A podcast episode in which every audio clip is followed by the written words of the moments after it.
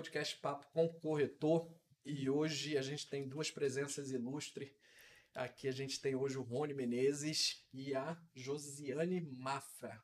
E hoje a gente vai falar um pouquinho sobre o mercado imobiliário.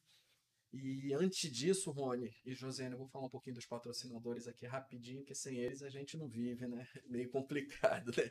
Sim. A gente tem a Ideale Construtora, nosso amigo Rodolfo Mai, que é uma das maiores construtoras aqui do estado. A gente tem a Prisma Serviços Condominiais, da nossa, mega, da nossa amiga Roberta Capobianco. A Bela Estampa, que é responsável pelos nossos brindes que a gente dá para os nossos clientes, está desde o início com a gente. A Futura Planejado, móveis planejado, de qualidade alto padrão. E agora o meu universo, que é do Jean, que ele é, faz consultoria financeira, que ele trabalha com consórcio, e ele agora é o nosso novo parceiro aqui. Então vamos lá, vamos começar o nosso podcast. Rony e Josiane. Josiane é advogada, professora e escritora, referência em direito imobiliário e ambiental. Ambiental que é, eu gostei aqui.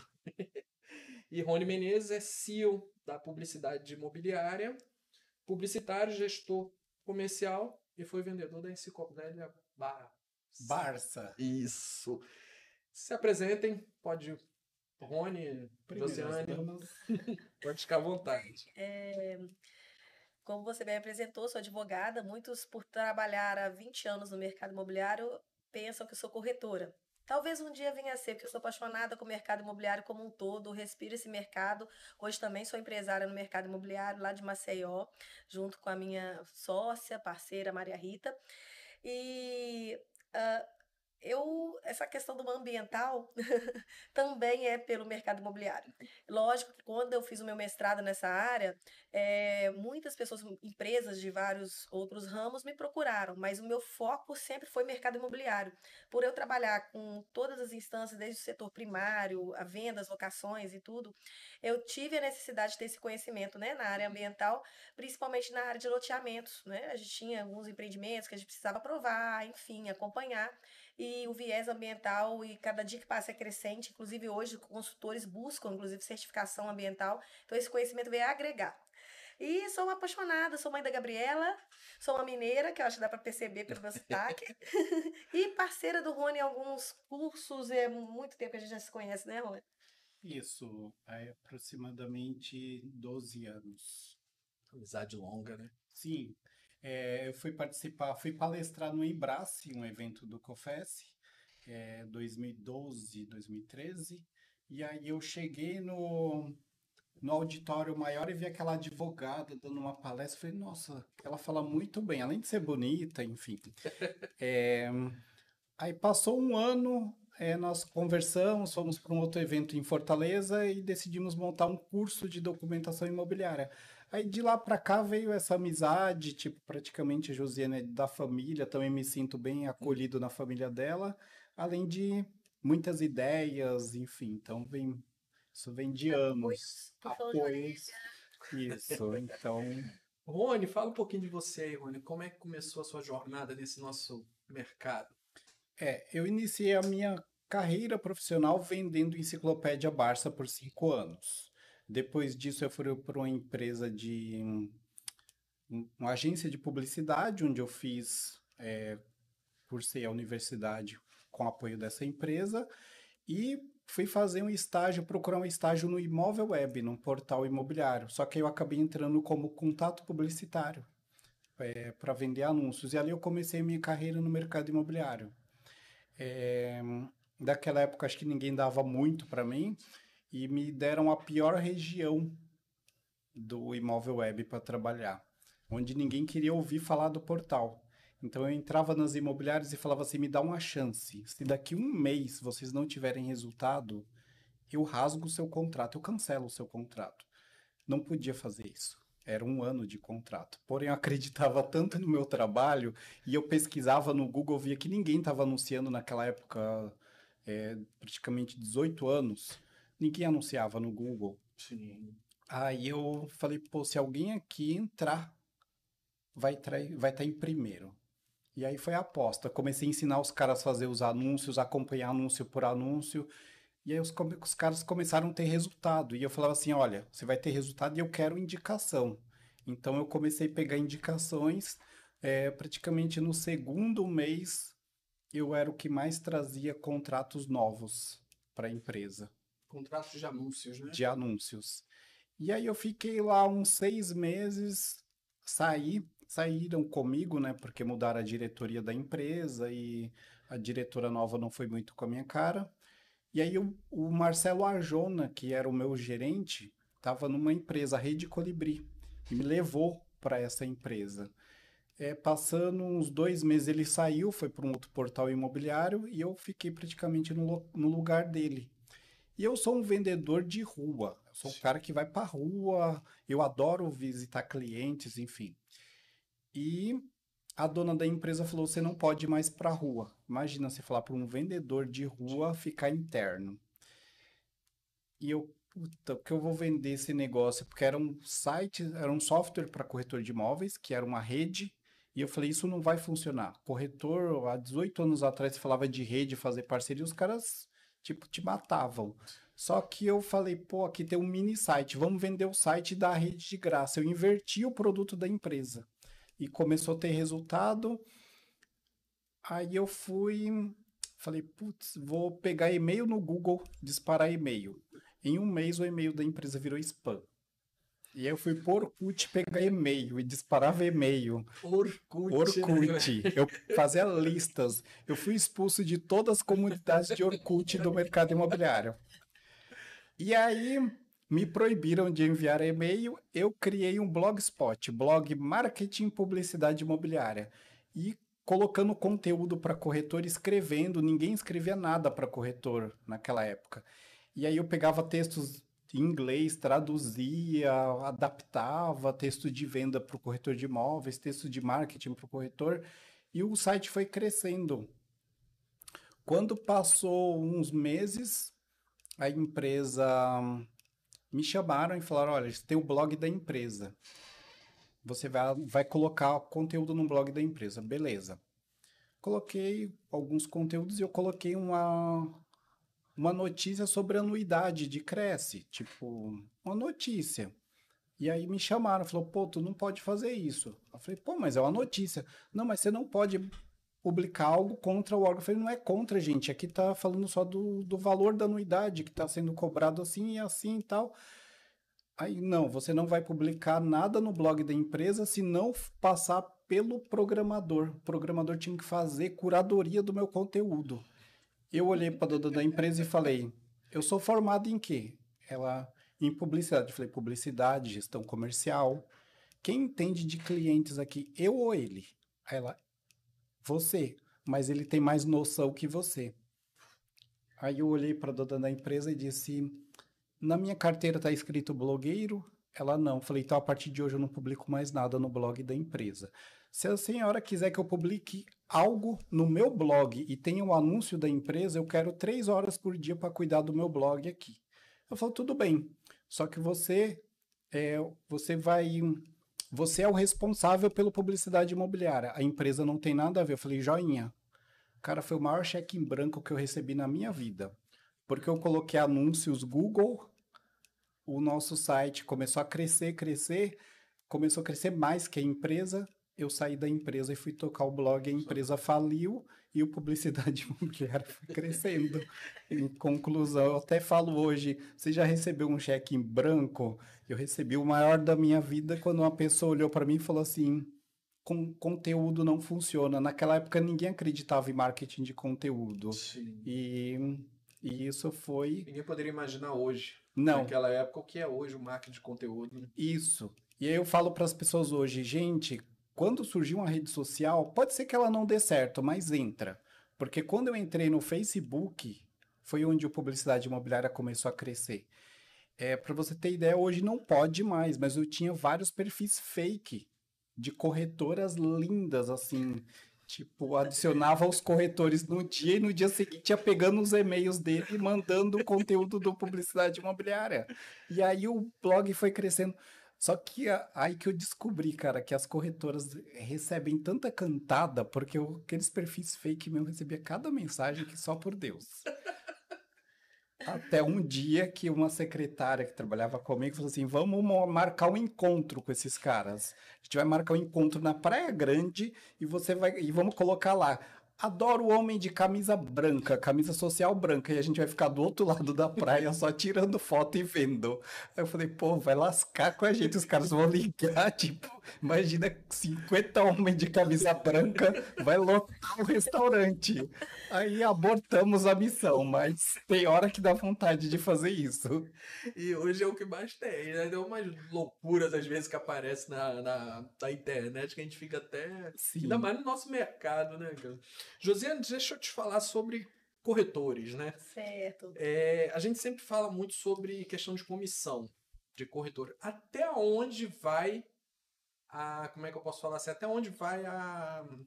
Que o corretor recebe a comissão dele. Até, o direito de comissão dele. Sim. A lei é muito clara, né? A, a, o Código Civil brasileiro ele traz todo um, um, alguns artigos, dispositivos sequenciais falando sobre a comissão do corretor, não só corretor é, de imóveis, mas qualquer corretor, corretor de seguros, enfim, trata do contrato de corretagem, né? E a corretagem, ela acontece, ela é uma, ela é uma obrigação de fim. Não é como o advogado tem uma obrigação de meio, empregar os meios mais adequados para atingir o resultado que se espera. Mas a obrigação do corretor, não, é uma obrigação de fim. Se ele alcançar o resultado da compra e venda, por exemplo, ou da locação efetivada, se esse resultado for alcançado, ele tem, faz jus à comissão de corretagem. Uma vez que as partes desistam daquele negócio posteriormente, ele continua fazendo jus à comissão de corretagem, não precisa devolver essa comissão, exceto se essa desistência deu por uma culpa do corretor, uma falta de trato, de ética, né? Na, na, no trato da, né? Foi ele o causador, né? Ele teve uma falha na prestação dos seus serviços, né? Inclusive, o Código Civil é muito claro ao dizer, né? Não só a lei, a jurisprudência, isso já está arraigado aí dentro dos tribunais, que o corretor ele tem obrigação de transparência, né? De passar ao seu cliente todas as informações possíveis que possam influir naquele resultado da incumbência dele. Então, ah, eu não passei, não era relevante. Até que ponto não é relevante, né? A gente tem que ter um bom senso para filtrar e passar as informações que possam influir no resultado da incumbência, sejam elas quais forem. E às vezes a gente vê muita omissão, então isso aí pode causar uma falha na prestação de serviço, um dano à pessoa. Então, se você age com zelo, cautela, fazendo um negócio como se fizesse para você, certamente foi feito o negócio, ainda que as partes desistam, você continuará fazendo jus à sua comissão. A diferença aí acontece quando há a comissão de corretagem, porque o contrato foi com exclusividade, e um contrato sem exclusividade. Né? Então, a, a parte desse contrato, que não é tão comum no universo entre os corretores, muitos deles já, assim, na padaria já capta o imóvel, de repente já está ligando, vendendo, sem ter nenhum tipo de contrato. Eu sempre aconselho o seguinte: por mais que o negócio seja feito rapidamente, é, o que está é, verbalmente estipulado foge com o vento. Né? Então é preciso que você tenha algum tipo de autorização, até porque é uma exigência administrativa em termos de resolução do CRESSE, que é uma norma a nível inferior em relação ao Código Civil, mas é uma norma importante, né, que regulamenta a profissão. São normas, né, umas resoluções que o CRESSE traz, elas devem ser obedecidas desde que não sejam contrárias ao que a lei e a superior ditam. Né? E aí é, é preciso ter uma autorização por escrito para divulgar, né, para você divulgar, para fazer a publicidade. Sim. Né? Porém, você pode ter fazer um contrato verbalmente, mas não é aconselhável. Né? Então, no caso da comissão com exclusividade, o contrato por escrito é essencial. E se você tiver um contrato por escrito com exclu exclusividade, o que, que vai acontecer nesse caso? Se o proprietário fecha direto lá com, com o prometente comprador, se um outro corretor surge na parada e faz um negócio, desde que você não estivesse omisso, estivesse fazendo o seu trabalho, ainda que aquelas partes que fecharam a negociação não tenham nada a ver com você, mas você estava divulgando, buscando né, é, possíveis é, compradores para aquele imóvel, você fará jus à comissão também. Ele vai se acertar com as outras partes, mas você fez seu trabalho, tinha uma comissão de corretagem com exclusividade estabelecida naquele contrato. Se for sem exclusividade, aí você tem que comprovar que você participou, ou que você era parceiro do outro corretor. E como é que comprova? De comprovação? Olha, porque hoje o mercado Muitas. imobiliário está muito tá muito complicado. A gente tem amigos já que fez, aconteceu isso aí. O, eu tive esse dia com, com um rapaz, ele falou assim, Nilson, o que está acontecendo? Às vezes o proprietário está deixando a exclusividade com um corretor, Porém, apareceu um outro corretor que tinha um cliente para comprar o imóvel dele. O que, que ele fez? Ele vendeu esse imóvel e esperou a exclusividade acabar para fazer o um negócio com outro corretor. E esse corretor que fez a exclusividade sempre levava cliente, só que ele não, gostei dessa proposta não, mas na verdade ele já tinha vendido o imóvel. Então, quer dizer, hoje eu falo que as, nós mesmos banalizamos a nossa profissão. O brasileiro, de modo geral, tudo, todas as leis a gente vê quando elas vêm, elas são editadas, uma lei surge, a gente sempre dá um jeito, a gente é criativo para burlar a lei, né? Sim. Parece que lei foi feita para ser burlada no, no, nosso país. Então nós somos criativos para tudo, para o bem e para o mal, vamos dizer assim. Mas também, se somos criativos, a gente tem é, a experiência nos mostra, nos traz vários tipos de recursos e possibilidades para você se blindar. Então, num caso como este, é isso que o corretor tem que pensar. Às vezes ele pensa que é burocratizar o processo, não, ele se assegurar. Então, fez uma visitação, guarde, de preferência, tem uma, é, uma, uma ficha de ficha simples que se ande, a pessoa visitou o imóvel com você, assina aqui para mim, precisa ter um controle, né, de quem visitou. Isso aqui é uma ficha de visitação, tá claro, você não tá comprando nada. Só preciso aqui. Então, se visitou com A, B, C e tem aquilo registrado de algum modo, de preferência numa ficha como essa, se não tiver outras provas, vão valer. Mas essas fichas de visitação, elas são importantes. Uma autorização por escrito da, da, da, da exclusividade ou um contrato mais é, robusto de exclusividade são documentos importantes né, para você comprovar todo esse vínculo. Agora, existem esses subterfúgios utilizados? Ah, eu quero fugir da comissão, meu imóvel foi é, substancialmente divulgado por esse corretor, eu tenho interesse de fechar, eu já estou combinando aqui um desconto com o comprador. Se você tiver como comprovar um vínculo nesse período, é, porque a pessoa também não vai esperar um ano, né? Sim. Né, se ela fechar um pouco tempo depois, um, dois meses, se for algo é, razoável para você comprovar que você influencia influenciou naquela, naquele resultado, certamente, com muita grande chance, você vai ter de receber sua comissão na justiça. Porque você está fazendo isso, você não vai receber amigavelmente. Sim. Ou não, notificando, dizendo e comprovando que você teve aquele cliente nas mãos, mostrando que você divulgou exaustivamente esse imóvel, que você estava negociando com esse cliente, né? Talvez até resolva extrajudicialmente. Sim. Se não resolver, provavelmente judicialmente com as provas resolverá.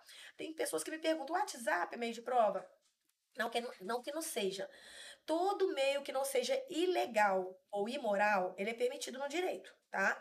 Eu só falo o seguinte: o WhatsApp hoje até aplicativo é, burla conversas no WhatsApp. Eu vi um advogado fazendo isso no TikTok, mostrando a mudança da mensagem para uma juíza. É possível. Sim. E o que nós, os advogados que são mais atentos, fazemos se um outro lado está me mostrando um print de tela? A gente já tem jurisprudência contra isso.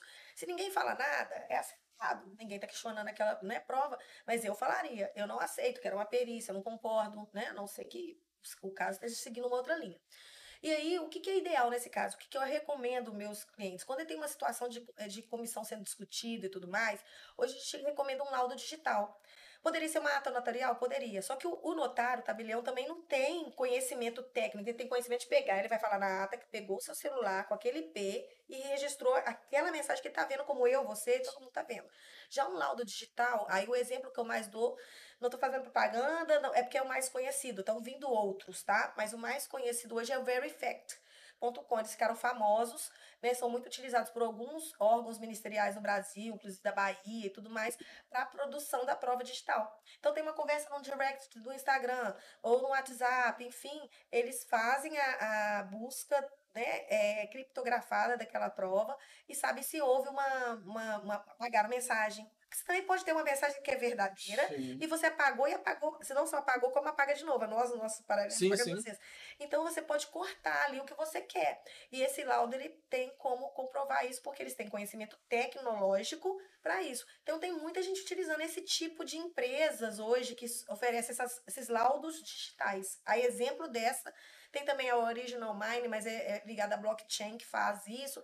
Temos algumas. Essa que eu vejo que é mais acessível, por isso citei ela, essa empresa. Ah, tá. Foi uma aula agora, né? Olha, vamos falar um pouquinho aqui. É, você é um cara que não é muito de internet, né? Eu digo assim, não muito de internet na ostentação que a gente vê hoje. De aparecer. Isso, de, de ostentação. É, por que, Rony? O que, que você acha nisso? Por que, que o Rony não é aquele cara de aparecer direto na internet? É, quando a publicidade imobiliária cresceu, eu pensei, eu tinha dois caminhos: me tornar um influencer ou criar uma marca. Eu sou publicitário, então eu optei por criar a marca. Por quê? Hoje eu vejo muito na internet as pessoas postam é, o que o cliente quer ver, o que o, no caso do mercado imobiliário, os influenciadores, a maioria posta o que o corretor quer ver. Carros de luxo, comissões de milhões. Então, o que, que a gente acaba criando? Um monte de corretores frustrados porque não ganham aquilo, não tem aquilo. E agora também o número de seguidores, porque hoje você compra isso. Antes você trabalhava anos para criar uma conta de Instagram e trazer seguidores, um Twitter. E aí hoje não, hoje você vai lá com um clique e você compra 100 mil seguidores. Aí você vê, o publicidade imobiliária tá no Instagram desde dois anos após o Instagram bombar, a gente entrou no Instagram. Por quê? O pessoal falava assim, você tem que ir pro Instagram. Nosso Facebook tem 300 mil seguidores, é a conta verificada de mercado imobiliário, e ela levava média de 700 mil visitas por mês para o nosso site vindos do, Insta, do Facebook. Falava, não, o Instagram não dá link. Ah, mas você tem que estar. Falando, pô, gente, eu preciso levar gente para o meu site. E eu sempre falo para as pessoas que o, a internet é um terreno alugado. Hoje o Mark deixa você aparecer para um monte de gente, amanhã não deixa aparecer para ninguém. E voltando, é, eu quis criar a marca do publicidade imobiliária. Então, fomos trabalhando essa marca. Às vezes eu chego nos eventos, as pessoas falam assim: ah, você que é do publicidade imobiliária, não reconhecem.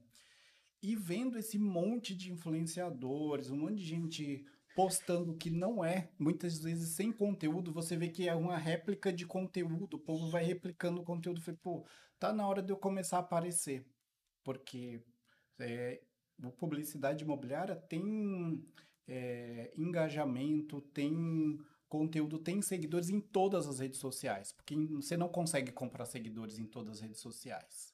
Então você vê o cara que às vezes ele tem 500 mil seguidores no Instagram, você vai ver o Twitter dele é desse tamanho. Ou então ele tem um milhão de seguidores e de curtida ele tem 5, 6. E hoje dá pra... dele. E hoje e dá pra curtida comprar. dá pra comprar, dá mas pra comprar ele não, nem se atenta a isso, né? Ele tem um milhão de seguidores, 5, 6 curtidas. Isso. Aí as pessoas falam para mim, Rony, a, a estratégia de comprar seguidores é ruim? Não, não é. Para quem tem dinheiro. Porque se você foi lá e comprou 500 mil seguidores, mas tu tem grana para botar é, comentários, conteúdos fake, é, pode ser que as pessoas não te vejam? Pode. Mas as pessoas começam a falar e tem aquele negócio do fale bem ou fale mal, mas falem de mim. Aí todo mundo começa a falar, fulano comprou seguidores, fulano comprou seguidores. O que acontece com essa pessoa começa a ter engajamento real, porque as pessoas passam a acompanhá-la. Que é o que ela queria. Isso. Mas essa estratégia tem que ser usada para quem tem muita grana. É, quem está começando ali, o corretor, pô, vou comprar 10 mil seguidores aqui para mostrar que eu tenho 10 mil. Cara, tu destruiu sua conta no Instagram. Porque o algoritmo vai começar a entregar para robôs. E o seu pessoal que recebeu seu conteúdo não vai receber mais. Então, e aí, por conta disso, eu não sou uma pessoa de falar bem, assim, de ter jeito de influenciador. Então eu falei, pô, eu vou ficar mais nos bastidores. Mas hoje eu, eu aprendi que isso é treinável, então eu tenho treinado bastante. Mas é, Rony, é o que eu falo, você é original. Ponto. Né, que é o, é o que eu sempre falo, é que nem você falou dos corretores que vê os gurus na internet, esses influenciadores. Ele vê, eles olham, vê o cara com a Porsche, vê o cara com casarão, vê o cara com isso aquilo, o que, que ele pensa? Ele, vou entrar para o mercado imobiliário, a minha vida vai ser essa, eu vou ser desse jeito. Ele vai lá, faz o curso do TTI, tira o Cresce e entra. Ele se frustra. Porque o verdadeiro corretor, aquele é o que eu falo, eu tenho 11 anos de profissão. O verdadeiro mercado imobiliário não é esse glamour que eles estão mostrando. Não é que não tenha, não é que uma boa parcela bem pequena, mas só que a forma que está sendo mostrado está mostrando que o mercado imobiliário ele é esse glamour. Sim. Entrou, tirou o Cresce, foi lá e está milionário no outro mês. E o que acontece também? As pessoas estão muito preocupadas. Você vê corretores tendo depressão por falta de engajamento, por Sim. falta de seguidores. Aí ninguém tá vendo o que eu tô postando. Eu falo, gente, faça um trabalho original, mostra quem é você na internet. Você é o corretor de imóveis. é, o que eu estou fazendo às visitas aos clientes, porque as pessoas vêm. E eu até falei no Sebrame, e uma frase que eu uso muito que é, ah, e eu falo isso para os meus sobrinhos sempre que eu tenho oportunidade de falar com eles. Eu falo assim, gente, as pessoas querem te ver bem, mas são poucas pessoas que suportam te ver melhor do que elas. Então continue sempre fazendo o seu melhor. Mesmo que você ache que ninguém está vendo, as pessoas estão vendo. Por quê? publica um vídeo no Reels, no Reels, no, no, uh, no Story. Você vai ver lá, mil pessoas, duas mil pessoas viram. Publica um post no feed, 10 curtidas, 50 curtidas, 5 curtidas. Por quê? As pessoas, elas, elas veem o que você posta, mas elas não vão te dar uma curtida. Elas vão dar uma curtida para o influenciador que muitas vezes lá tá postando foto de um carro que é alugado. E eu cansei de ver gente no mercado imobiliário que aluga carro para tirar foto. Vai em helicóptero. Sim. Em São Paulo tem um aeroporto que você paga para entrar num jatinho e tirar foto. Não existe isso, não. Existe. Eu vi foto. Imagina! Não existe, não. E eu passei por um caso, a minha irmã cuidava do meu financeiro, me ajudava bastante. E uma vez eu contratei um palestrante que uma empresa pediu para eu contratar, tal, beleza. E o cara na internet, uau, sou um milionário tal. Terminou o evento, Rony, eu preciso receber. Cara, tem que me mandar a nota, porque sem a nota não tem como te pagar. Não, porque eu preciso do dinheiro hoje, que não sei o que. Pô, cara, tu é rico. Não, mas eu preciso pagar umas contas. Eu falei, tá, peraí. Fui lá e fiz o pagamento. para pegar a nota depois de um mês, porque nem CNPJ a pessoa tinha. É, aí, putz, Falei, gente, eu Mas na internet. Assim, na internet, tipo, o carrão pós foto do volante e na vida pessoal nada. Se você olhar o meu Instagram pessoal, meus amigos falam assim, eu não sei se você tá deprimido, se você tá cansado, se você tá Rony, tá original, é o que eu Já pediram para mim parar de postar foto da casa da minha mãe, que é no sítio, é, parar de postar foto de roupa simples. Falei, gente, é a minha vida. É surreal isso. É o que a gente fala. Aí o corretor de imóveis, ele fica vendo isso, faz esse glamour todo, aí a gente joga pro lado do, do, do direito imobiliário, aí você pega, o cara não sabe fazer um contrato. Não, isso acontece demais. E, na verdade, é... as pessoas não estão preparadas para o esforço. É o que está falando sobre chegarem ao mercado com esse, essa glamour, né? Tudo glamuroso e... Parou aqui. Aqui tá tranquilo. Aqui no meu parou. O meu também. Agora tá, parece que tá voltando. Não, aqui tinha parado. Tá normal. Agora tá normal, voltou. É, chegam no mercado é, realmente esperando a expectativa de conseguir o que o outro tem, mas sem Sim. passar pelo esforço que o outro, que o outro fez. Né? Mesmo essas pessoas que conseguem muito êxito no mercado, elas têm um esforço, seja estratégico, seja de muito trabalho. Né? Então, isso passa pelo contrato. Quando eu dou, né, ministro qualquer aula nas pós-graduações ou dou um treinamento, um curso para os corretores, eu sempre falo e pergunto: o que, que vocês fazem no mercado? Eles olham para mim, cada um fala uma coisa, vendo sonhos, e vem aquelas, é, aquelas respostas clichês. Pateiro ele. Tá, mas o que, que vocês fazem? O que, que vocês fazem no dia a dia? Qual que é o papel, o principal papel de vocês? Ah, vender o imóvel. É, é, aí vem um que já começa a chegar perto. Intermediar né, é uma venda. Aí eu falo, pois é, o que é intermediação de um negócio imobiliário? O que é você intermediar interesses de duas pessoas que vão chegar num acordo e num consenso? Nada mais é que realizar um contrato, fechar contrato. Vocês estão à frente dos contratos. Por mais que vocês tenham um advogado, que seria realmente ideal, né? Mas nem todos podem ter, mas tem um advogado na empresa ou que atende o escritório de vocês, vocês, vocês precisam entender ali do que vocês estão negociando, intermediando. Então vocês têm que entender de negócios imobiliários, vocês têm que entender de contratos. E não, o corretor muitas das vezes se vale, pede, pedem para nós é, modelos contratuais, buscam modelos contratuais na internet. Não que um modelo, um esqueleto, ele não sirva para te conduzir. Você vai escrever tudo de novo. Eu não crio do zero meus contratos, porque eu já tenho milhares, milhares mesmo de contratos feitos ao longo de 20 anos. Mas o que, que eu faço? Eu tenho, primeiro, noção de onde ir para pegar o meu padrão que eu vou utilizar para começar uma nova história, porque o contrato conta uma história. E é muito raro eu tenho um contrato que fica idêntico, mesmo sendo um padrão. Ah, é um, uma compra e venda à vista entre aquelas pessoas. Sempre tem algum detalhezinho. Nunca é idêntico, porque você tem que raciocinar aquela história, o que elas estão negociando.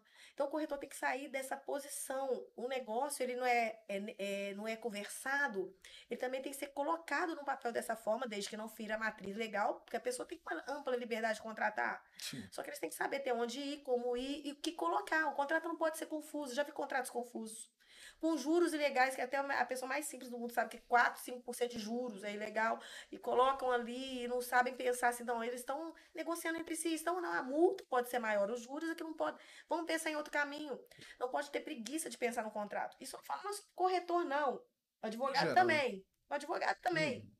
Tem advogado, ser, ser contratualista é penoso, que você tem que sair do lugar comum, pensar no negócio do seu cliente, entender do mercado que você está trabalhando ali. Né? Mas, Josiane, é, a gente, nós corretores de imóveis, tem na sua maioria, os advogados como inimigo, né? Porque eles fazem muito negócio cair, né? E eu tive conversando com o doutor Alencar e ele falou que é, pensam em mudar, né? Essa, essa visão que o corretor tem do advogado. É, vou te dar um exemplo. Eu, eu uma vez vendi um imóvel na planta e o cliente era, uma, era policial, se formou, virou advogado. Né? Se aposentou, se formou e virou advogado. Eu mandei o contrato da construtora para ele. Ele, Nilson, deixa eu dar uma olhada no contrato. Falei, ok, mandei. Ele olhou o contrato todinho, ele modificou o contrato do começo ao fim.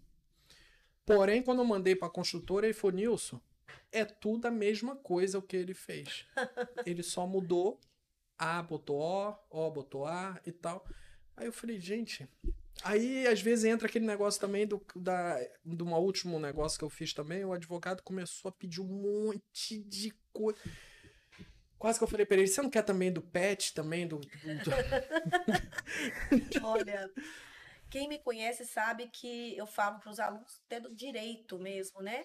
É, para minha, minha assistente que está sempre comigo, para estagiário, para o outro advogado que trabalha comigo e para os meus alunos, de modo geral, para corretores, eu sempre falo o seguinte: é, a gente tem que pensar o mercado do cliente, como eu falei há pouco.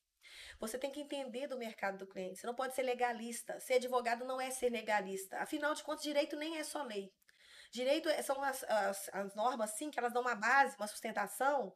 Você não pode ser contrário à norma, né? Mas tem caminhos também. Às vezes você não pode ir nesse caminho que a norma é expressa que vai ser um contrato nulo, uma cláusula nula, mas você tem caminhos para isso. Por isso que eu falo que ser contratualista exige esforço, né? E seja o, o corretor fazendo o contrato, né? Ele não tem um advogado, ele está intermediando e fazendo o, negócio está substanciado ali no papel, seja o advogado que foi contratado para isso. Ele exige esforço, entendimento. Você pergunta, eu pergunto, olha, vocês colocaram isso aqui, foi, foi combinado isso? Porque isso aqui realmente, por exemplo, é ilegal. Hum. Vezes a gente tem essa alternativa, por exemplo, transforma aqui uma multa, só está pondo juros de 3% ou 4%, põe uma multa de 5%, juros de 1%, olha aí. Né? A gente tem outras alternativas. Ah, você está querendo garantir aí que vai ser vai, vai haver o pagamento. A gente tem formas de fazer isso. Então, eu nunca, pelo contrário, para mim é muito difícil dizer pode ou não pode. Eu não gosto disso no direito. Você pode daqui não pode. Como fazer? Vamos fazer da melhor forma possível. Para ambas as partes. Todos que me conhecem, não sou eu que estou falando, meus clientes, eu acho que eles sabem de alguns clientes meus que já falaram isso, né? Se conheceu alguns clientes meus, que não, sou, não faço nem propaganda, porque a AB não, pode, não deixa, né? Mas eu desconheço, eu não já conhecer alguns. Sabem que eu não tenho horário. É, advogados, muitas das vezes, não vou falar todos, tá? Eu sei que tem muito. Como na profissão de corretor, na profissão do direito, até porque temos muitos advogados no Brasil, temos é, advogados maravilhosos, engajados, que não têm preguiça de trabalhar, de pensar, de raciocinar. E temos pessoas que ainda têm que sair daquele lugar comum, óbvio. Mas eu estou falando assim, aquela, aquela visão de que advogado chega segunda-feira, 9 horas no escritório, e sexta-feira, às 5 horas da tarde, vai para uma happy hour, funciona nesse mercado imobiliário e para mim em nenhum outro mercado. Mas no mercado de negócios, com certeza não. Porque o corretor de imóveis, o meu cliente, ele fecha negócio no, no sábado, no domingo, tem plantão final de semana, ele fecha numa padaria à noite. Lógico, eu também não vou, eu tenho que dormir, tem que ter mais vida, tem um equilíbrio, mas eu tenho uma forma de atender para ser ágil para ele.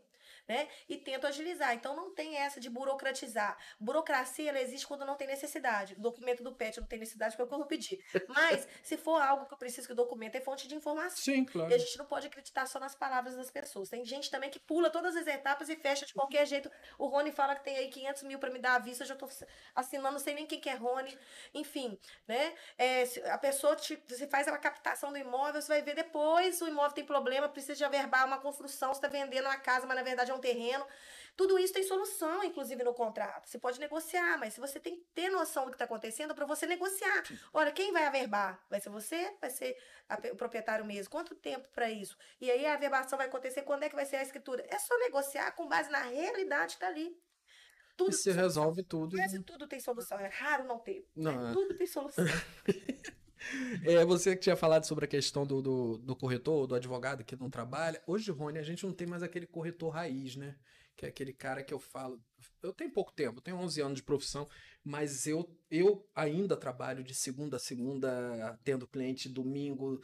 E, e uma vez eu fiz um podcast com um amigo meu, ele falou assim: Nilson, tem corretores que chegam no sextor. Aí você pergunta assim na semana, você vendeu? Ele não, mas como é que você sextou? se você não vendeu ainda? Sim.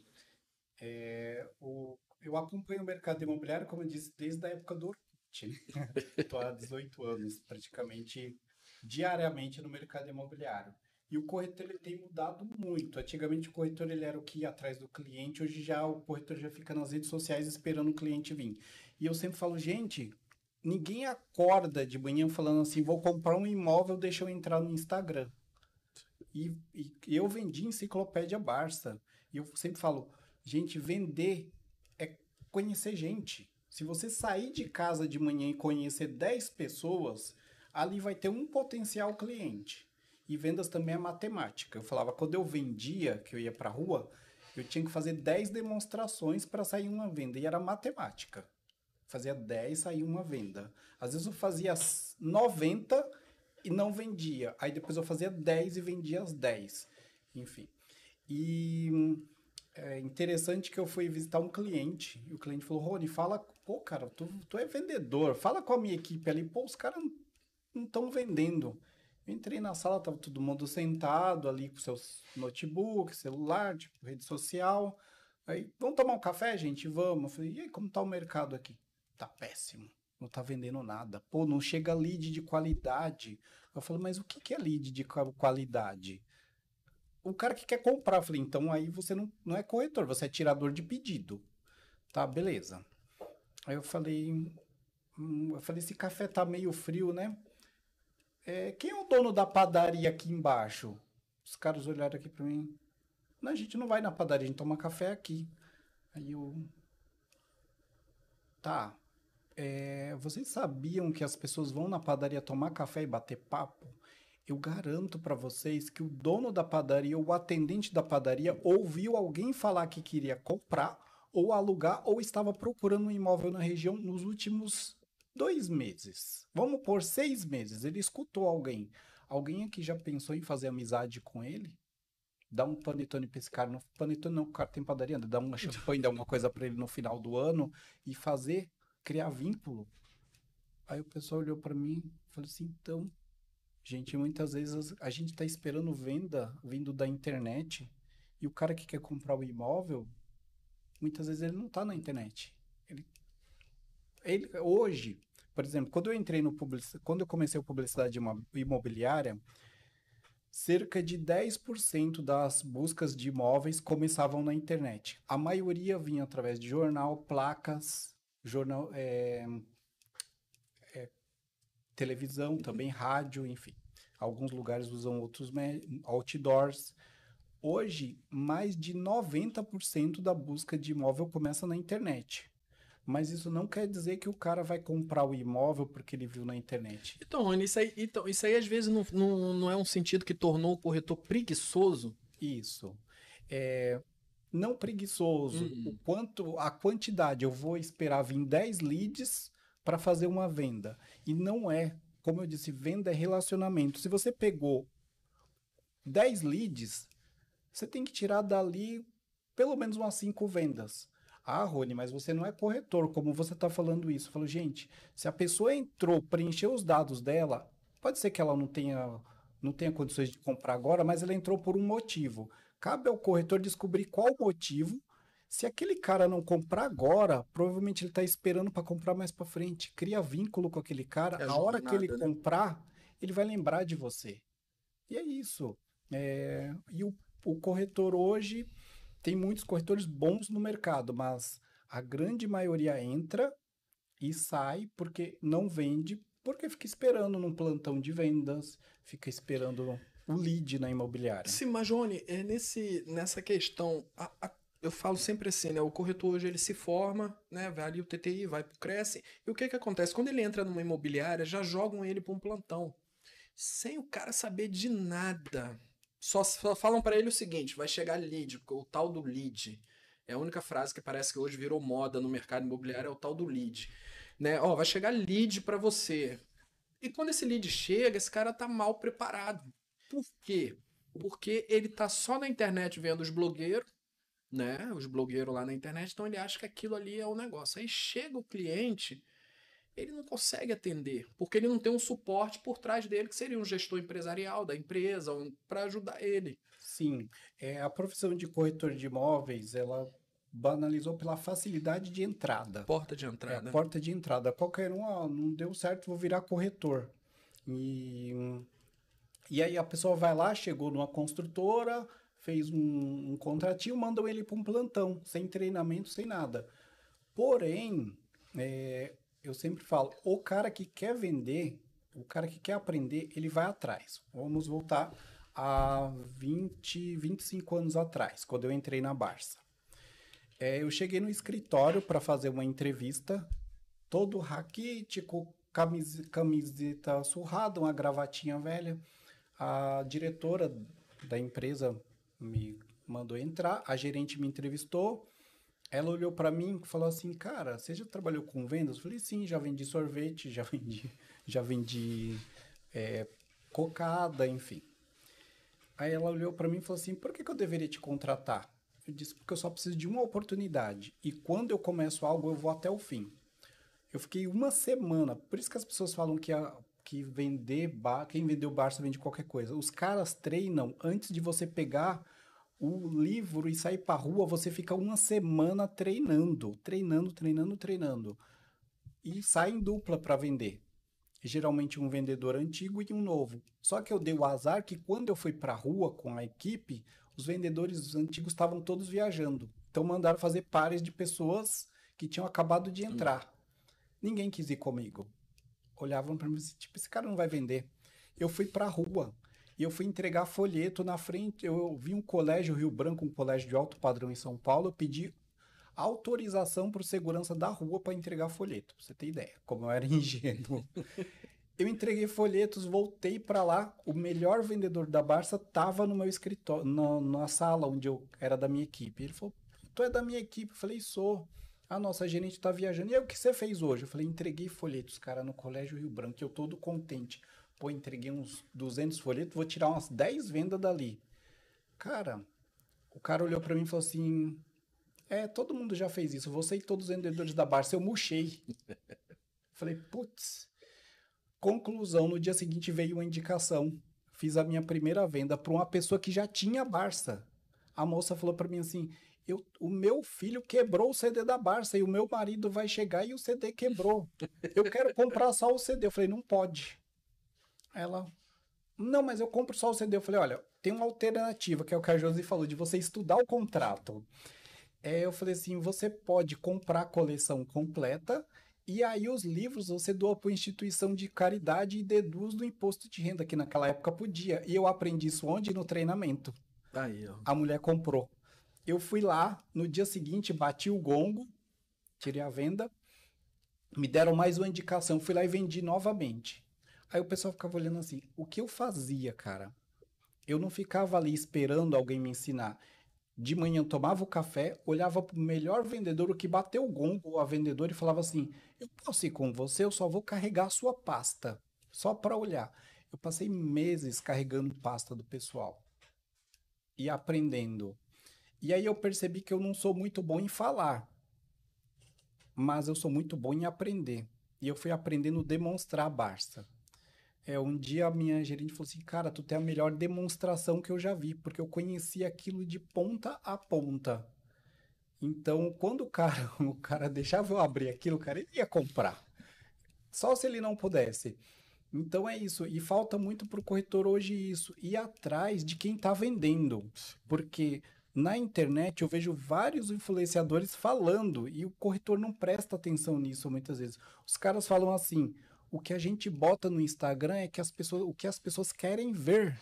Então tu vai lá, compra uma roupa cara, aluga um carro, vai num lugar, pega um charuto, a moda do charuto. Charuto agora, tem. Tem a, moda, tem a moda, isso. Assim, eu sou especialista. Tinha a moda da lupa, agora isso. do charuto, vai. Foto do volante do a carro. Foto do volante, isso. E fala assim, pô, corretor, me siga, tal, compra minha mentoria. Isso aí. E, cara, eu conheço, eu tava falando pra José, eu conheço um corretor de minha casa, minha vida, que ganha mais que muito corretor de alto padrão.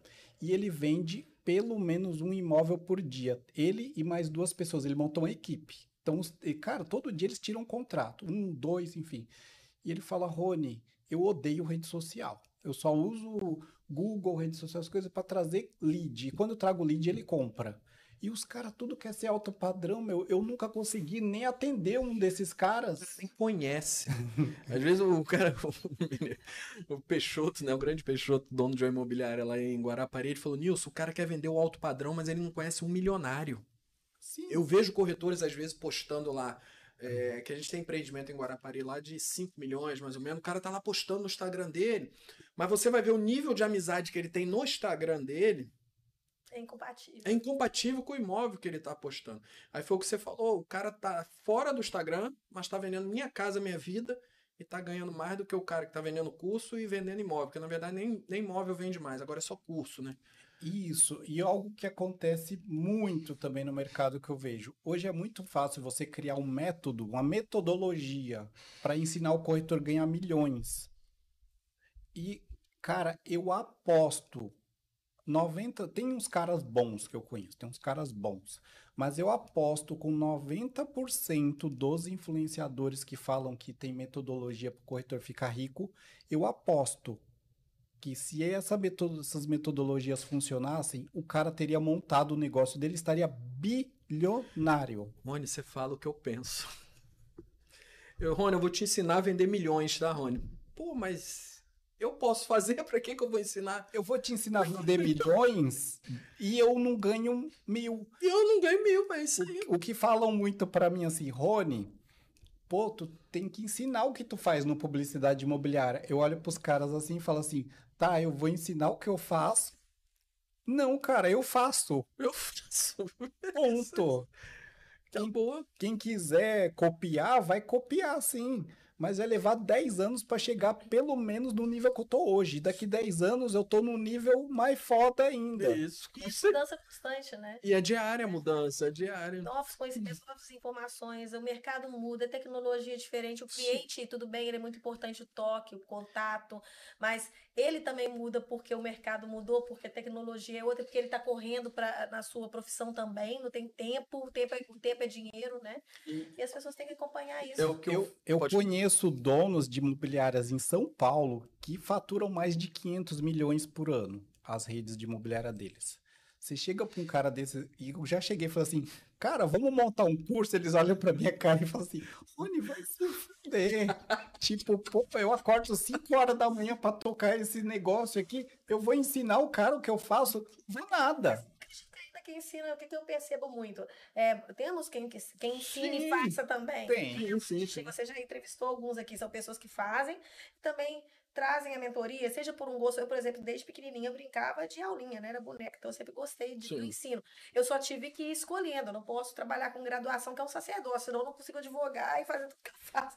Então a gente vai fazendo escolhas, mas eu gosto disso, e algumas pessoas gostam, outras não, né? Então, nessa onda de que é fácil vender um curso, mas às vezes é fácil fazer o que ele fala que vai no curso. Então temos isso. Agora, mesmo aqueles que ensinam o que fazem, o que, que acontece? Exige esforço. Por exemplo, o alto padrão. Não é nem só, ah, não conheço hoje um milionário. Tudo bem, hoje tem, não conhece, mas eu quero trabalhar no alto padrão. É um preparo. Se você não nasceu em berço de ouro, não tem esse tipo de relacionamento, a sua, a sua família, você não estudou nas melhores escolas e teve esse tipo de relacionamento, foi criando esse tipo de relacionamento. É, às vezes tem os novos risco, ricos, os blogueiros. Temos, tem, conheço uma, uma uma corretora que ela praticamente é especializada em blogueiro, que ela atende os blogueiros, são os novos ricos. Mas o que, que acontece nesse caso? Cada um tem um perfil. Por exemplo, o blogueiro gosta de mostrar que comprou a casa, a mansão. O milionário, não. Ele não quer tirar foto para mostrar que, que é isso que eu não entendo. Mansão. A outra coisa que a gente percebe é exige um esforço. Ela teve o esforço dela para chegar nesses blogueiros, não é? De uma hora para outra. Sim. Exige um esforço para você chegar no milionário. Eu vejo pessoas como amigas nossas, que talvez você vai lembrar do, do, do caso, que ela faz, fez curso sommelier. Aliás, não, minto, ela é enologia que ela fez, enologia. Fez enologia para começar, porque ela gosta de vinhos, mas para começar a conviver com aquelas pessoas que também gostam de vinhos. E quem gosta de vinho, geralmente é uma pessoa mais sofisticada. Quem é mais sofisticado tem outros contatos. Ela criou uma rede de relacionamentos para chegar no alto padrão, não foi de uma hora para outra. É o, que, é o que o pessoal faz, eles chegam no mercado hoje já querem ser especialistas. Ele não vendeu nem Minha Casa, Minha Vida ainda e já quer ser especialista em alto padrão já. Sim. E algo que pega muito nas redes sociais, que eu acompanho muitos corretores, você não sabe se a pessoa é corretora ou é blogueiro. Aí, agora, aí alguns tempos para trás, eu falo, gente, aprenda a usar o algoritmo. As pessoas não aprendem, vai lá e bota no perfil. Apaixonado pelo mercado imobiliário. Joinha, legal, tu ama a sua profissão. Mas, cara, eu amo, se eu fosse corretor, eu amo ser corretor de imóveis, eu amo ser publicitário. É, mas eu amo a minha família. Então as pessoas esquecem de botar a profissão, aí bota lá, apaixonado pelo mercado imobiliário, mas não coloca corretor de imóveis. Eu paro, passa no perfil e falo, ah, nossa, o meu amigo aquele é apaixonado pelo mercado. Aí o seu vizinho não sabe que você é corretor. Você é corretor de imóveis. Entendeu? Eu falo, pô, gente. E outra coisa que eu fui dar uma palestra no Cresce, eu aprendi lá. Você colocou corretor de imóveis, bota o número do Cresce na frente. Sim. Porque senão tu vai tomar um, um, uma notificação, um processo, enfim. Então o pessoal deixa de dizer que é corretor. E aí, tipo, eu sou blogueiro, eu sou especialista, mas esquece de falar, eu sou corretor de imóveis. É, é, a gente fala assim, não seria por vergonha, não, Rony? Que a gente fala, né? A profissão de corretor de imóvel é tão banalizada. Eu digo assim, hoje, é... eu já conversei com pessoas que elas falam assim, Nilson, se eu tenho. Eu já cheguei para amigos meus, falei, virei corretor de imóveis. Aí as pessoas falam assim, pô, não deu para nada, virou corretor de imóveis. Esse dia eu fiz um. Foi semana passada, eu fiz um podcast com o Daniel, ele é lá dos Estados Unidos, ele tem uma imobiliária em Miami. Ele tem 85 corretores. E ele falou, Nilson, os meus corretores aqui, ou ele era presidente de banco, ou ele era um major aposentado. Quer, quer dizer, lá você não, não é o. Isso, lá você não. Ah, não consegui nada, vou virar corretor. Aqui no Brasil é assim: não consegui nada, vou virar corretor. Isso está mudando. Hoje em dia, hoje isso está mudando bastante. E eu sempre falo para o pessoal que a profissão de corretor de imóveis é a profissão que hoje faz mais milionários no Brasil. Mais democrática que Sim. tem, né? Porém, não é para qualquer um. As pessoas falam assim, eu vejo pessoas dizendo, ah, vamos dar bolsas, vamos trazer o pessoal que está desempregado para ser corretor de imóveis. Eu falo, gente, você vai matar essas pessoas de fome. Porque o mercado imobiliário é um, uma excelente área para trabalhar, onde você pode ganhar muito dinheiro, mas não é para qualquer um. Ninguém está disposto e ninguém tem caixa. Muitas pessoas não têm caixa para ficar seis meses sem vender, sem vender. Porque um bom corretor ele geralmente ele fica seis meses ali aprendendo. Ele não já.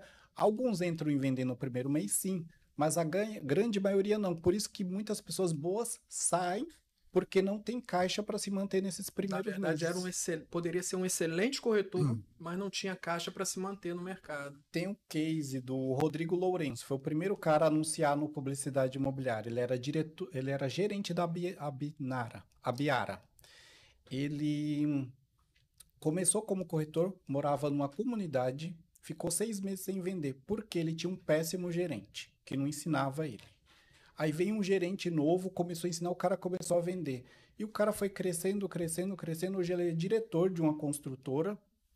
E o cara tá super bem. Por quê? Porque ele passou esse período, pegou um cara que ensinou ele e hoje o cara tá voando. Mas é são poucos que têm esse pique de aguentar, porque a, a corretagem ela e educação financeira também, né? Começava por uma também corretora amiga minha que ela preocupa muito com isso, sempre preocupou, ela tem passou aperto lá no, no início né, da carreira e hoje ela preocupa muito com a educação financeira para ela, para os colegas, os parceiros, porque se eles não aguentam, né, é, às vezes é, ganhou uma comissão já compra um carro, troca de carro. Enfim. O gerente obriga a trocar de carro, né? e também para o próprio cliente. Ela faz vendas com, essa, com esse conhecimento que ela tem. Porque às vezes o cliente, às vezes, ele não está preparado também para comprar. Ele quer comprar, mas ele, é, ele tem medo. Ele tem medo de fazer uma conta mesmo, não só, é, às vezes a pessoa vai comprar imóvel milionário, que é o caso dela, Sim. que trabalha com alto padrão. Mas a pessoa, assim, que nem aconteceu com ela. Ah, mas eu estou investindo no maquinário na minha clínica. Quer dizer, mas para lá, o que, que você tem? Mesmo do alto padrão, às vezes você tem que fazer uma conta. Não, você recebe tanto por mês, você pode dar é, parciais assim, a sua entrada é tanto, você quer a pessoa, olha, dá para comprar assim. Então, às vezes, você tem que educar financeiramente seu cliente. Então, você não está preparado, porque você não tem nem educação financeira própria, você não raciocina dessa, dessa forma, né? Sim. Então, eu falo muito assim, é, a profissão de corretor de imóveis exige tanto quanto ou mais do que qualquer outra profissão no Brasil. Que você tem que ter um conhecimento não apenas de vendas, que muitas das vezes é o que também eles ficam focados. Venda, venda, venda, venda. E hoje esse resultado venda ele tem que ser consequência, porque o cliente não é bobo. Se fosse só para comprar e vender pura e simplesmente, a internet está cheia de produtos oferecidos até pelos próprios proprietários. As pessoas querem sim, isso aí não é balela do século XXI, experiência. As pessoas querem cada vez mais a melhor experiência na, no processo de compra né? Elas não querem ter dor de cabeça nesse processo, elas querem ser é, agradadas nesse processo, conduzidas nesse processo, porque elas não têm tempo, elas estão investindo, preocupadas em investir no core business delas. Então é isso que tem que ser essa mudança de mentalidade, né, de quem está no mercado. Sim. Josiane, deixa eu te perguntar uma coisa. É, hoje os corretores, quando eles entram no mercado imobiliário, na, na sua maioria ele vai para uma imobiliária. E essa imobiliária ela faz contratos particulares com, com os corretores. É, até quando vai esse contrato? Eu digo assim, é, o corretor ele tem obrigação de cumprir horário, o corretor tem obrigação de plantão, o corretor ele tem obrigação de trabalhar sábado e domingo, corretor tem obrigação de ouvir o, o dono da imobiliária mandar mensagem para ele, pô, você não veio hoje, você está dispensado, você amanhã não vai ficar no plantão, você não sei o quê. Penalizado. Amigo meu fala assim, Nilson, você é inimigo das imobiliárias. Eu falo, não é, cara. É porque eu falo sempre assim, o corretor de imóveis ele é autônomo. Se fosse para ter horário, se fosse para ter regras, aí seria CLT. Isso. Entendeu? Até quando? Porque a maioria dos corretores fazem um contrato com um corretor. Isso é muito relativo, porque no direito do trabalho, e a gente já viu e tem casos, né?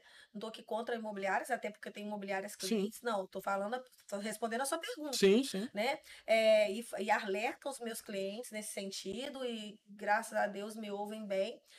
A questão é o seguinte: é, o corretor, não é o corretor que é empregado ou não, é o vínculo que você estabelece com ele, não importa o que está no papel. No direito do trabalho, o que vale é a verdade real, não a formal. Porque senão seria muito fácil, né? É, tanto é que, às vezes, assim, o que acontece muito, coisas pequenas, né? Eu tenho um empregado e ele tá sem carteira assinada porque ele mesmo fala, não, não precisa agora não e tudo mais. Tá, ele abriu mão daquele direito no primeiro momento. Se no dia de amanhã ele reclama aquele período de carteira assinada, mesmo você provando que ele falou, e nem ele, é um direito indisponível dele. Ele, você vai ter que assinar aquele período de carteira. Então, no direito do trabalho, o que vale é a verdade real. E o que, que caracteriza o vínculo empregatício? É a subordinação.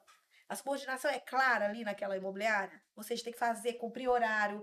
É, é, a sua mesa é aquela específica, com horário específico. É, plantão você é obrigado, senão você, você pode ter saída imobiliária, enfim, né? A onerosidade que existe, que né, já, já existe em qualquer contrato que você está prestando serviço, mas também existe na, na, quando tem um vínculo de CLT. E a, a subordinação, principalmente, se existe alguns, alguns elementos ali que caracterizam o vínculo de trabalho, você é empregado, você é um corretor empregado. Assim como você vai ser um advogado empregado, enfim. Agora, se nesses serviços autônomos você. Não importa se põe, tem gente que põe CNPJ para descaracterizar. Depende. Se, se se comprovar por mais B que eu tenho CNPJ, mas eu sou obrigado a trabalhar só para aquela empresa. Você não é, você não é autônomo. Você é empregado. Então, o que vale do vínculo agora tem, tem sim. Empresas que você vai, você às vezes não vai um dia, se viaja, eu conheço, que corretor até tem hora que eles reclamam que é normal. Nossa, fulano viaja demais, ele não está aqui nunca na imobiliária. Porque tem a liberdade, né? Ele vai vender mais se ele estiver se dedicando, não vai. Enfim, ele está ali trabalhando para imobiliária assim, como associado sim, mas ele tem liberdade de horário, de forma de trabalhar, tudo bem. Você vai participar de uma capacitação e vai participar para ter mais conhecimento. Ah, uma mulher faz capacitação sempre. Ah, se ele vai ao plantão, ele vai porque para ele é interessante. Então, eu conheço lugares que tem plantão, os corretores fazem o rodízio entre si e tem corretores que preferem não fazer o plantão os explicados. E tem que ser respeitado. Então, ele é autônomo. É, se Sim. tem o vínculo ou não. Isso é real e não formal, que está no papel. É, porque eu sempre falo assim, é, o corretor para vender ele tem que estar tá na imobiliária. Isso aí é óbvio, não é. tem para onde correr. A única coisa, às vezes, que eu fico é a imposição para o corretor estar tá dentro da imobiliária. Entendeu? Ele tem que entender que o, o, o, corretor, ele, eu sou daquela, daquele tempo que eu ficava de segunda a segunda dentro da imobiliária, que a gente fazia captação no papel, é, esperava o jornal sair no dia de domingo para ver ali o que, que ia captar, essas coisas todas.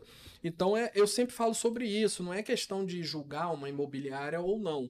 Você é autônomo ou você é CLT. CLT você tem que cumprir, tem suas obrigações. Se você é autônomo, você tem as suas regalias, entre aspas, é claro. Agora, quando a imobiliária exige.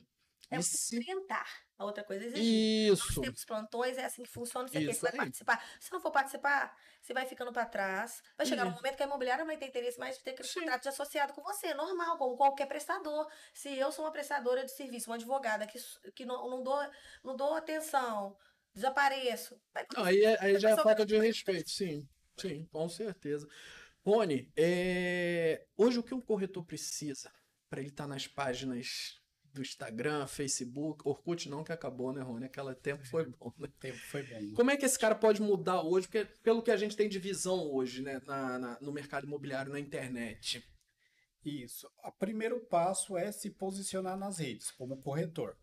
É, o seu dia a dia, Tipo, o que você posta é o que o seu cliente quer ver ou o que você quer, tipo, ostentar para os outros corretores. Muito cuidado com isso. É... E eu sempre falo, o corretor tá no nas redes sociais, mas ele tem que ter presença digital no site. O corretor tem que ter um site. Por quê?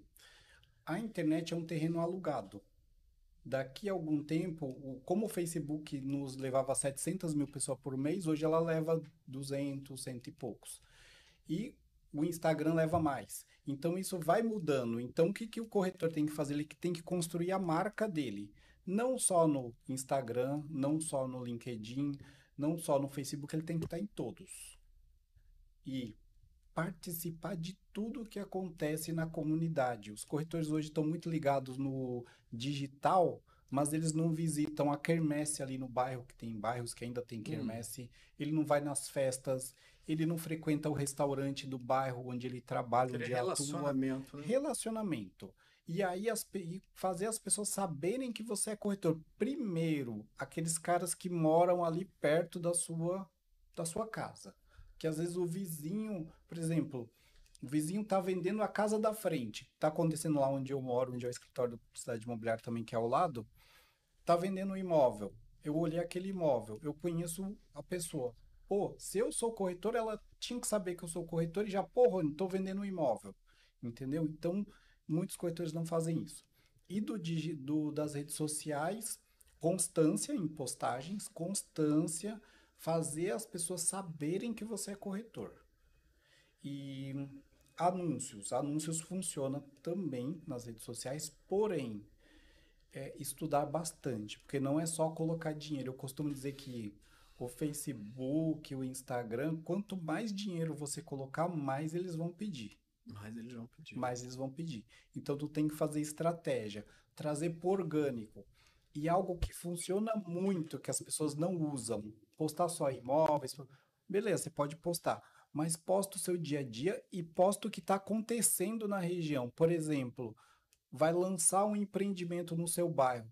você publica aquilo como se fosse um acontecimento. E não que você está vendendo aquilo, porque os seus amigos vão olhar, quero saber mais. Agora, se eu estou vendendo, todo mundo foge de venda.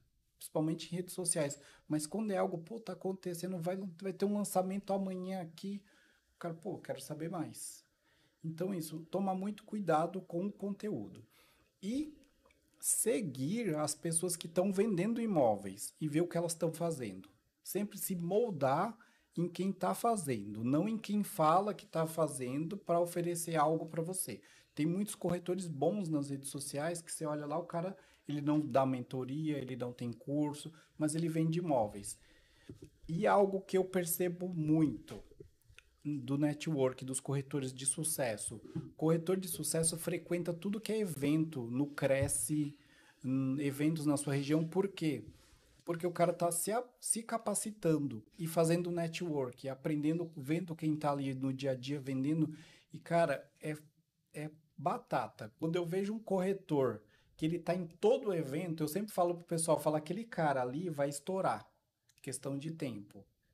Por quê? Porque o cara está se capacitando. É tá porque hoje parece que o corretor ele não, ele não gosta disso. A gente sempre fala assim, é, o médico ele estuda aquele tempo todo, mas se o médico tiver um, um lugar para ir, que ele vai ficar 15 dias, um congresso, alguma coisa, ele para tudo que ele está fazendo e vai lá passar 20, 15, 20 dias no congresso. O corretor, até o gratuito, o corretor tá Geralmente os que vão são sempre os mesmos. Isso. E esses que vão não é que eles vão brilhar lá na frente, não. Geralmente são os melhores já. Sim. Que eu percebo Isso é aí. isso. E também, uma outra dica é: acordou de manhã, não liga o celular logo, porque a pessoa acorda, ela já vai tipo para trabalhar. Eu gosto de olhar as mensagens da família no, no WhatsApp e tal, tal, mas eu só começo a trabalhar depois que eu relaxei. Porque as pessoas já acordam, já começam a postar, compartilhar tudo. No publicidade imobiliária, antes de postar algo, o que eu penso? Meu cliente quem é? É o corretor de imóveis. Eu penso assim, o corretor de imóveis vai gostar de ver esse conteúdo, ele vai curtir, ele vai compartilhar. Então, na hora de postar qualquer coisa, se é profissional, se é pessoal, não. Se você olhar meu Instagram pessoal, só por Deus. Mas se você olhar o meu Instagram profissional, que é o Publicidade Imobiliária, o meu Facebook, lá os posts são estratégicos, porque o meu cliente é o corretor de imóveis e ele vai compartilhar. Por que eu quero que o corretor compartilhe? Não, porque eu quero que o cara entre ali no meu site, ali em cima, que ele clique na bio para ver o que está acontecendo. Então é isso. O corretor hoje se preocupa muito com conteúdo para levar curtida. E eu falo, curtida não vende. Você Sim. tem que levar o cara para saber quem você é. Entendeu? É porque, na verdade, ele. É, vamos isso, que nem você falou a questão do. que o pessoal tá procurando isso, curtida e tal. Só que por trás da curtida ali tem a, as análises que tem ali, onde as pessoas que estão entrando ali, estão olhando seu conteúdo, essas coisas todas. Que nem o pessoal fala assim, Nilson, como é que tá seu YouTube? Cara, meu YouTube tá bom. Tá bom, tô começando meu projeto agora. Sim. No Analytics lá que eu tô olhando, tá crescente e tal. Só que as pessoas às vezes acham que é a curtida que te Não. diz o que tá acontecendo com o seu. A curtida, ela é a métrica do ego. A, A métrica pessoa, do ego, ela é abre o. Instagram, ela, ela vai olhar quantas pessoas curtiram o post dele. E eu te garanto que ali, se tem, tem 10 curtidas, mil, duas mil pessoas viram, dependendo de quantos Sim. seguidores tem. Você tem 10 mil seguidores, pelo menos mil pessoas viram o seu post passar no feed delas. Mas é o que eu falei. As pessoas não curtem. Por quê? Porque as pessoas querem te ver bem, mas não querem te ver melhor do que ela. Por que, que eu vou dar uma curtida? Isso acontece muito, sim. Eu observo algumas pessoas no publicidade imobiliária que sempre curtem, então aí a pessoa começa, virei influencer. Aí ele não compartilha mais os nossos posts. Aí eu fico, nossa, que legal. Aí depois eu encontro a pessoa assim, ai, hum, pô, tu não viu o que eu postei? Eu falei, não, não vi. Geralmente eu não vejo, porque são mais de 200 e poucos mil Sim. seguidores. Mas eu observo quem é que é aqueles caras que sempre curtem o post, depois pum, paro, aí eu fico vendo, observando, e eu tomo muito cuidado com essa métrica do ego. Por quê? Uhum. Aquela pessoa parou de curtir, só que tem outros 10 que passaram a curtir. E você não percebe isso se você Isso. deixar o ego tomar conta. Isso. Então, tomar cuidado em curtida. Muitas vezes você vai botar um post lá, vai ter uma curtida, mas eu te garanto que muita gente viu. Então, procura colocar conteúdo que faça a pessoa olhar e lembrar que você é corretor. A rede social é para quê? Não é para vender imóvel, é para lembrar as pessoas que você vende imóveis. Sim. Fazer as pessoas se, é, olharem ali o seu dia a dia e terem, pô, eu quero comprar um imóvel com esse cara, entendeu? E tomar cuidado para quem você interage. O que eu vejo muito hoje, muitos corretores publicam conteúdo para corretor de imóveis. Por quê? Porque os corretores seguem muitos influenciadores que ensinam, que botam conteúdo para corretor. Aí o cara começa a botar conteúdo de mercado imobiliário para corretor. Só que o cliente dele não é o corretor. Aí aquele cara falou: pô, mas eu tô ganhei um monte de seguidores, corretores. Esse cara não vai comprar imóvel com você. O que, que é mais interessante? Você compartilhar uma festa da Nossa Senhora Queiropita que tá tendo lá na Moca. Pô, seus vizinhos são da Moca, eles vão curtir, vão compartilhar. Aí o amigo do seu vizinho viu um post que ele compartilhou do Rony Menezes. Ele vai curtir, vai compartilhar. Seu post começa a se tornar viral. Então é assim que funciona. Pô, teve um acontecimento no bairro. Pô, se é algo positivo, publica. As pessoas vão começar a compartilhar. A prefeitura tá arrumando um bueiro. Pô, legal, aqui ó, os imóveis da, da rua estão sendo beneficiados por uma melhoria. Pô, os vizinhos ali vão compartilhar. Entendeu? Procura ali onde você vende imóvel e compartilha conteúdo daquela região. Cara, é batata. Você começa a atrair seguidores. É, tem um... orgânicos, né? Orgânicos, orgânicos. Isso. Tem uma corretora da, onde eu morava lá na, em Santana que ela todo dia ela postava posts do condomínio. Ela era especialista, ela é, né? Especialista naquele condomínio. Todo dia ela postava foto bonitinha da piscina, um cachorrinho passando, ela pedia autorização, postava, tipo uma mudança que estava acontecendo, vizinho novo chegando no apartamento X. Aí ela, quando ela vendia, ela postava lá indo levar um, um brinde, uma champanhe pro pessoal, e aí nisso, pô, só ela vende lá. E os caras compartilham o post dela. Tipo, ah, tem reunião de condomínio. Pô, ela tá lá, ela tira foto, ela posta. Então, pensar no seu cliente. O que seu cliente quer ver? Ele quer ver o que está acontecendo ali em volta. Em volta Ele não quer ver só imóveis. Sim. Deve ver um álbum, né? Isso. Às fala que o Instagram vira um álbum de imóveis, né? É, o meu Instagram pessoal é um álbum tipo de fotos para me lembrar do dia a dia. E eu vivo mandando para os meus amigos lembranças de 10 anos atrás. Eu, vi, eu vejo lá, eu vejo, acho que você. Terrível. Eu tenho um álbum da Josiane que deve ter umas duas mil fotos. Se eu postar pelo menos umas 50, eu acho que ela me processa. Rony, Josiane, a gente está chegando ao fim. É uma hora passa rápido demais e a Muito. conversa vai. Entendeu? Eu queria agradecer a presença de vocês e considerações finais, pode falar Josiane e Rony também. Podem ficar à vontade. Josi? Bem, eu só tenho a agradecer o convite estar aqui, né? É, e ainda trocando, esse fazendo esse bate-bola aqui com o Rony, que é uma pessoa querida para mim no mercado, todo mundo sabe. E dizer para o corretor, né, o que a gente, qual foi o foco aqui, né, de, da nossa conversa que eu penso que deve ser reforçado que o corretor de imóveis é aquele que realmente quer entender e quer trabalhar né, como corretor dentro da profissão, abraçar essa profissão, ele não pode ficar mais no lugar comum. Senão ele vai ser sugado pelo mercado como todo e qualquer profissional em qualquer área. Mas nesse mercado ainda, eu falo que costuma ser mais ingrato.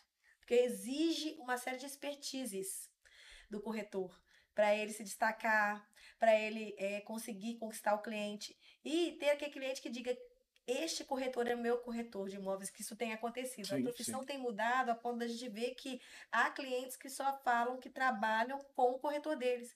Eu não negocio sem o meu corretor de imóveis. Isso é tão bom a gente ver. Eu que estou há 20 anos no mercado e vi lá atrás, né? Pessoas que não eram corretores de, habilitados, fazerem a corretagem, praticarem a corretagem. Hoje isso já não tem mais lugar também. As pessoas exigem o Cresce. Então, está caindo por terra aos poucos a figura tanto do falso corretor quanto de corretores que não se dedicam à profissão.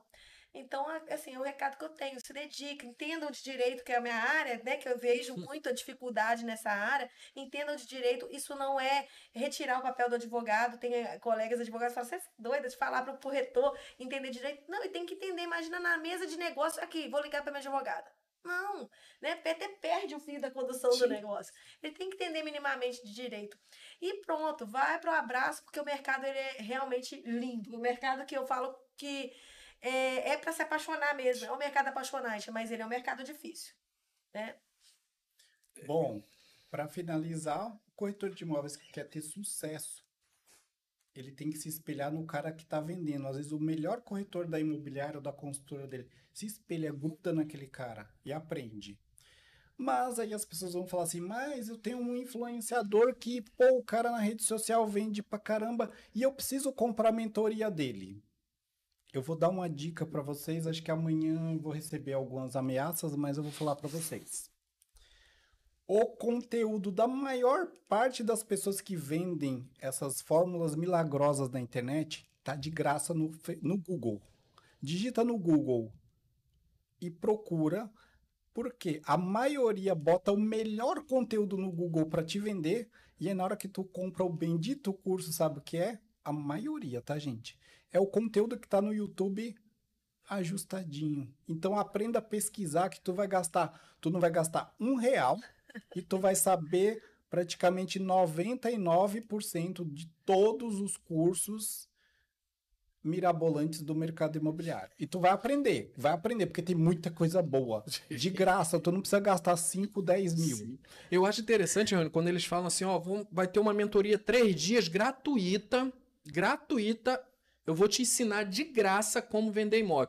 No término da mentoria, agora você compra comigo aqui, porque agora eu vou te dar, além do que eu te ensinei aqui, hum. eu vou te dar, mas é custa 4.997. Custa... E aí o que o cara faz? O cara aprende os três dias, depois ele vai para outro, aprende mais três dias. E, cara, no final você tem um MBA gratuito. É isso aí. Eu faço isso. Eu já comprei curso para ver. E eu falei, Gente. Tá que pariu. Os caras estão vendendo o que tá no YouTube.